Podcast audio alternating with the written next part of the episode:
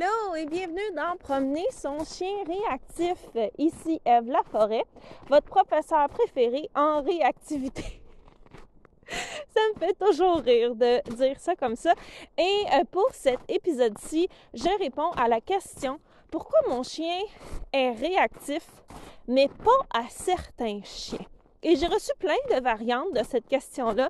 Donc, je vais essayer de les remettre toutes ensemble euh, et de vous donner un portrait global de ce qui peut arriver dans des situations comme ça. Et je l'ai moi-même vécu avec Ellie quand elle était jeune. Donc, Ellie n'était pas réactive envers les, les autres chiens, mais elle n'aimait pas les huskies. Ce que j'ai jamais compris parce que mon autre chien à l'époque était une husky mix, mais il y avait quelque chose qui lui revenait pas dans leur allure générale. Et euh, donc, comme je le disais, je l'ai vécu moi-même. Et plein de gens ont vécu plein de variantes de cette question-là, que ce soit parce que leur chien n'est pas réactif, mais il y a certains types de chiens qui ne lui reviennent pas, ou à l'inverse, le chien est super réactif, mais certains chiens, mystère, ça passe. Donc, on va parler de ça aujourd'hui et comme d'habitude, ces questions-là, parce j'ai mis plusieurs questions ensemble, m'ont été soumises par mes étudiantes du programme Mon chien réactif. Si vous avez un chien réactif et que vous avez besoin d'aide, je peux vous aider. Donc, tous les détails sont sur eve.dog barre oblique mon chien réactif en un seul mot. Pas d'espace. Allez voir ça ça va changer votre vie avec votre chien. Donc, on y va. Là, je suis en train de monter la côte, je suis un petit peu essoufflée. Mais pourquoi certains chiens réactifs vont réagir ou pas réagir à certains chiens? Des fois, c'est parce qu'ils ont eu une mauvaise expérience avec certains types de chiens. Et plutôt que de penser ah bon sang, les chiens, c'est pas fin. Ils ont identifié à ce type de gabarit physique-là. Et à l'inverse, certains chiens peuvent aussi avoir une bonne association à certains types de gabarits physiques. De la même manière que euh, Ellie, n'était rien arrivé, mais comme elle n'aimait pas les huskies, le soir, quand, ou de loin, n'importe quoi qu'il y avait cette shape-là en bon français et les oreilles dressées, je la voyais qu'elle devenait tendue avant de voir, c'est un, berger allemand, de loin, là, je parle. Je sais que c'est pas la même chose, mais au niveau de la silhouette, euh, c'était ça au fond qu'elle repérait. Donc, comme on a dit, certains chiens peuvent avoir eu une mauvaise expérience ou une bonne expérience. Elle dure la côte à matin. Donc, on continue. Certains chiens, à l'inverse, comme il est, il n'est jamais rien arrivé, mais sont de même. Et euh, ils vont encore là pas aimer un certain type de silhouette. Ou il y a d'autres chiens qui vont aimer certains types de silhouettes sans aucune raison valable. Si votre chien, c'est un type de silhouette qui ne lui revient pas, eh bien, vous pouvez euh, tout simplement le faire des exercices d'association positive. C'est la même, même, même, même chose de vous tenir à distance, faire des exercices, etc. Moi, Ellie, ça l'a passé. C'était juste, au fond, de s'assurer que il n'y avait jamais rien de négatif qui arrivait pour venir, dans son cas à elle, confirmer cette impression-là que ce, type de chien-là était un problème pour elle. Et au contraire, si votre chien aime un type de silhouette, mais profitez-en, mais restez quand même euh, aux, aux, aguets pour pas en profiter trop et que finalement la réactivité de votre chien prenne le dessus. Une autre raison aussi, c'est parce que votre, votre chien connaît ce chien-là. Donc, on le sait, il y, a, des gens qui font dire Ah, bon sang, mon chien, il haït le chien trois maisons plus, plus loin. Ou au contraire, des gens qui se demandent mon chien il est réactif aux, autres chiens, mais ce, ce chien-là, c'est son ami, il l'aime. Pourquoi? Parce qu'il y a un historique ensemble. Donc là, ici, on parle de chiens qui se connaissent, alors que dans mon autre exemple, euh, c'était au fond des chiens qui se connaissent pas, c'était à cause de la silhouette. Et euh, un chien qui est réactif peut tout à fait avoir des amis sans problème, ou un chien qui n'est pas réactif peut aussi avoir un chien dans sa face, elle ne revient pas, ou avoir des expériences négatives répétées ou non avec un chien, un certain chien en particulier, et décider que ce chien-là, il l'aime pas. Et quand ça arrive, si votre chien est réactif et qu'il a des amis, profitez-en. C'est une bonne chose pour votre chien. D'ailleurs, la majorité des chiens, une fois la maturité atteinte, vont conserver quelques amis et ne sont pas nécessairement joueurs avec l'ensemble des autres chiens. Et ça, ici, c'est un comportement qui est normal. Donc, la même manière qu'en tant qu'être humain adulte, juste une seconde, nine, il est temps. Euh, en, tant qu'être humain adulte, on va peut-être choisir nos amis avec un petit peu plus d'attention que quand on était jeune dans la cour de récréation à 7 ans où tout le monde était un ami potentiel. C'est la même chose pour les chiens en vieillissant. D'un autre côté, si votre chien, il y a un autre chien qui aime vraiment pas, parce que ce chien-là, par exemple, il jappe toujours, ou il l'a agressé, ou son, maître le laisse faire des choses pas correctes, ou même, ça peut même être un chat, par exemple, qui vient faire ses besoins sur votre terrain.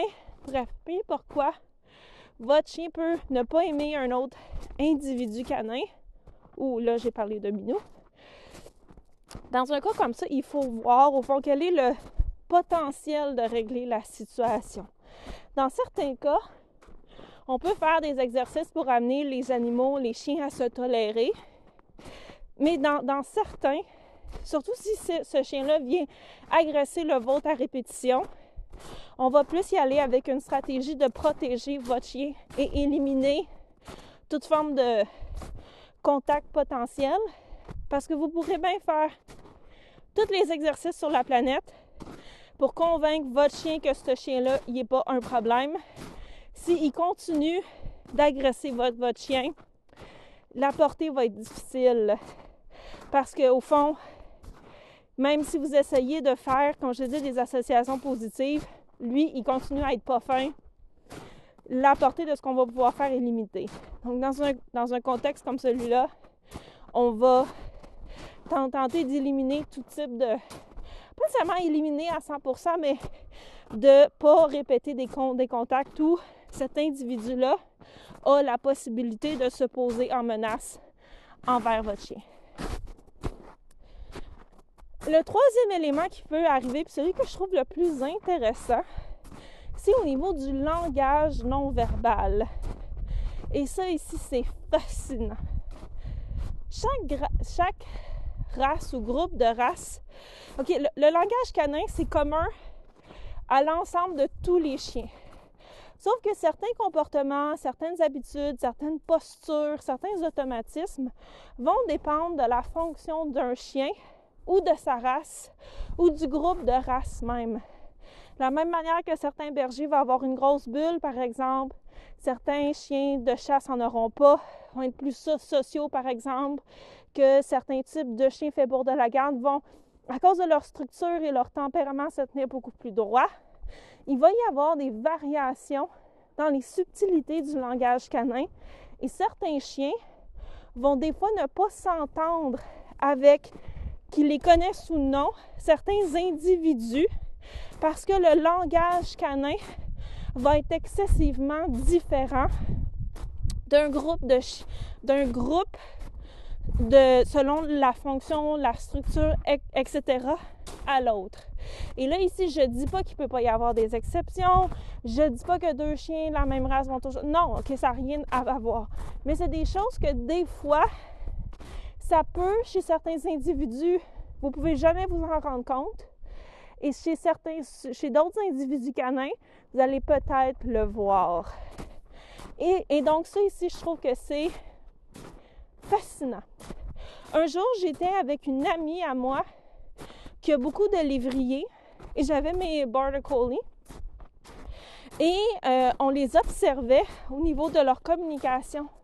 Et on trouvait que c'était tellement beau de les voir aller ensemble. Et il y avait tellement de choses qui passaient respectivement dans leur communication, dans leur regard, Gorin, excusez. Il y avait tellement de choses qui passaient dans leur regard. Il y avait tellement de subtilité de communication entre Ellie et le, chien de cette personne-là. Et c'était magnifique. Mais ce qu'on s'est, en, en jasant, en en parlant ensemble, ce qu'on s'est rendu compte, c'est que le Border Collie travaille beaucoup avec son regard et les lévriers aussi, c'est des chasseurs à vue. Et donc, j'ai aucun, on n'a aucune preuve que c'est exactement ça. Mais ce qu'on pense, c'est que comme dans les deux fonctions d'origine de ces individus-là, comme il y a beaucoup de choses qui passent dans leur regard, le niveau de subtilité dans le langage était beaucoup plus euh, grand.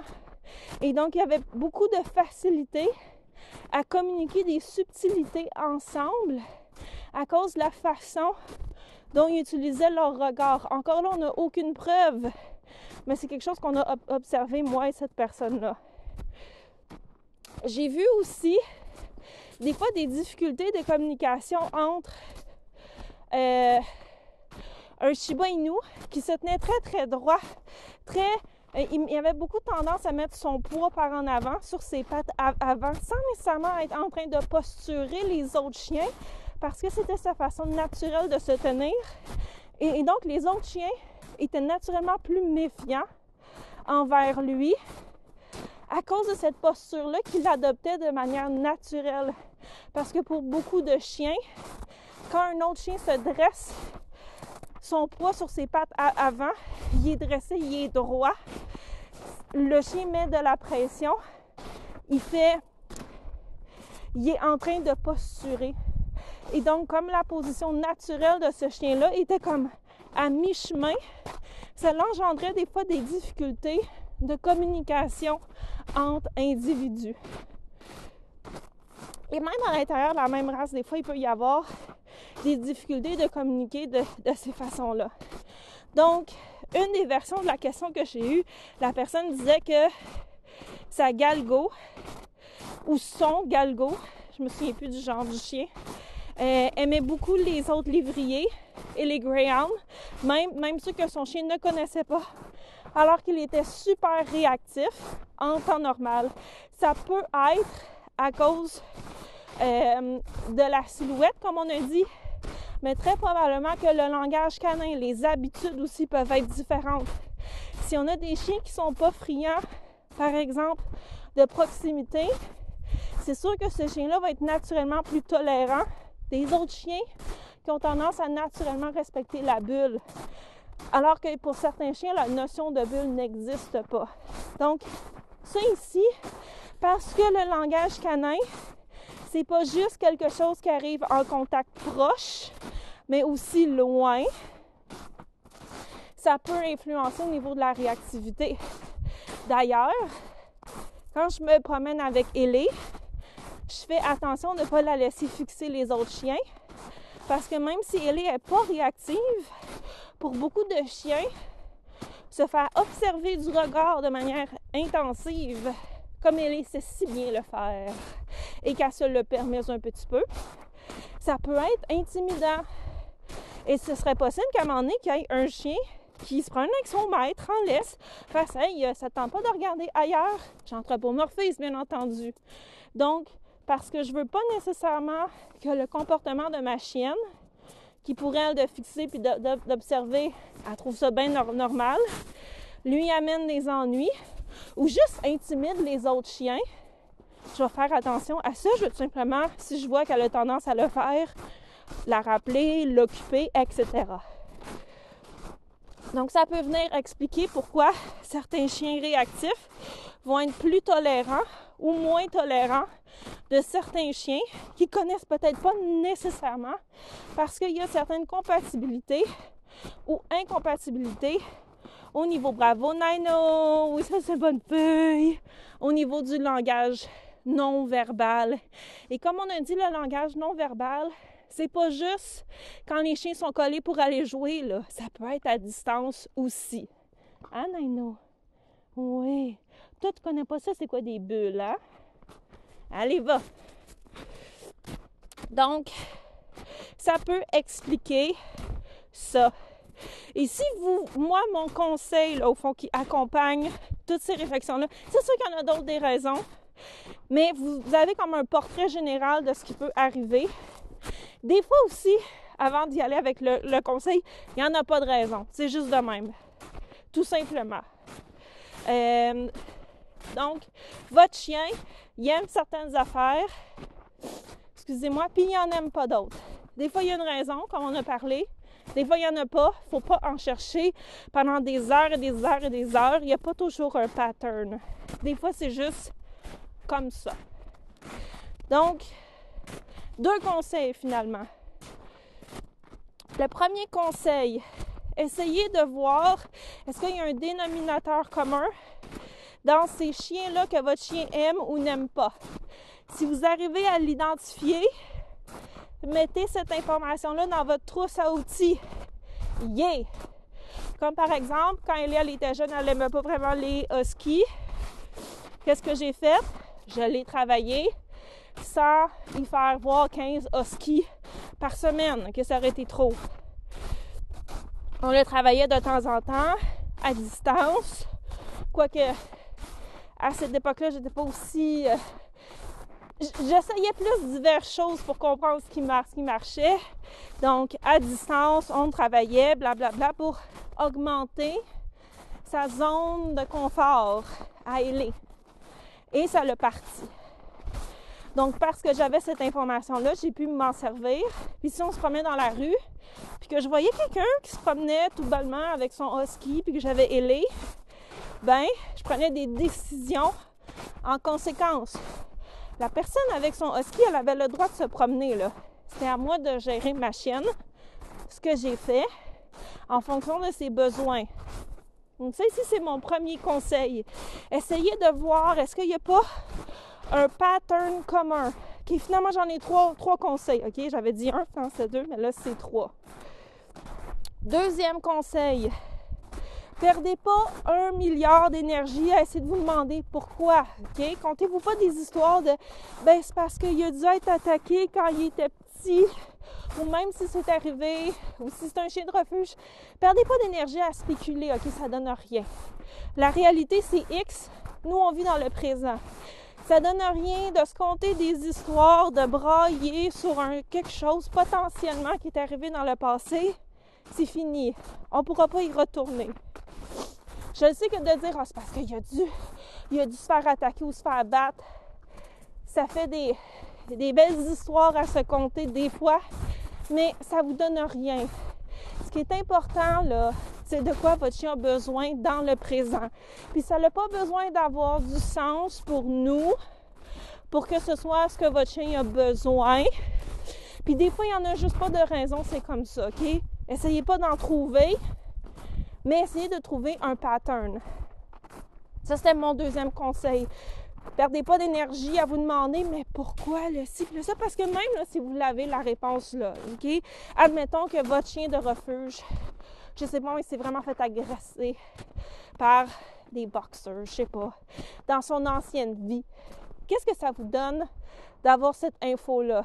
Ce qui vous donne quelque chose, c'est de savoir mon chien n'aime pas particulièrement la silhouette des boxeurs ou des molosses. OK, j'ai l'information, je vais agir en conséquence.